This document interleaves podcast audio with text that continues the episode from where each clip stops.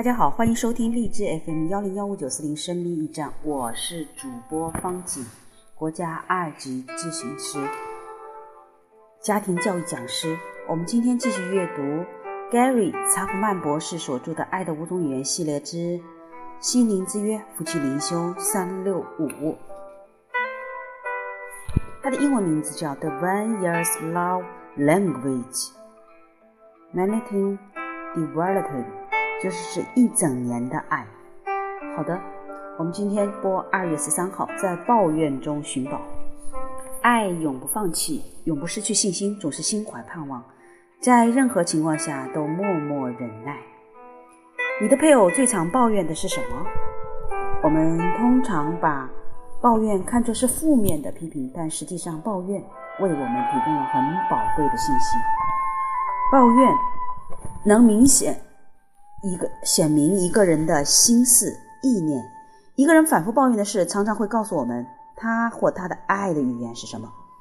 如果一位丈夫经常说我们几乎没有花时间待在一起，我们就像在夜晚的河面上擦身而过的两条小船一样，他是在告诉妻子他的主要爱语是精心时刻。现在他的爱箱已是空空如也。如果妻子说，我觉得如果不我采取主动的话，你就永远都不会碰碰我。他所透露的信息是，他的爱语是身体的接触。如果丈夫出差回到家，妻子对他说：“你的意思是说你没有带任何东西回来给我？”他是在告诉我，告诉他，他爱的语言是接受礼物。他无法相信他居然两手空空的回来了。嗯。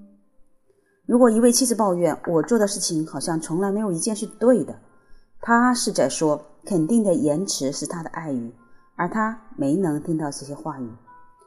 如果一位丈夫说：“如果你爱我，你就会帮我的忙。”他是在大声的诉说他的爱语是服务的行动。你是否因为看上去没能向你的配偶表达爱而心感沮丧？格林多前书十三章提醒我们：永远也不要放弃。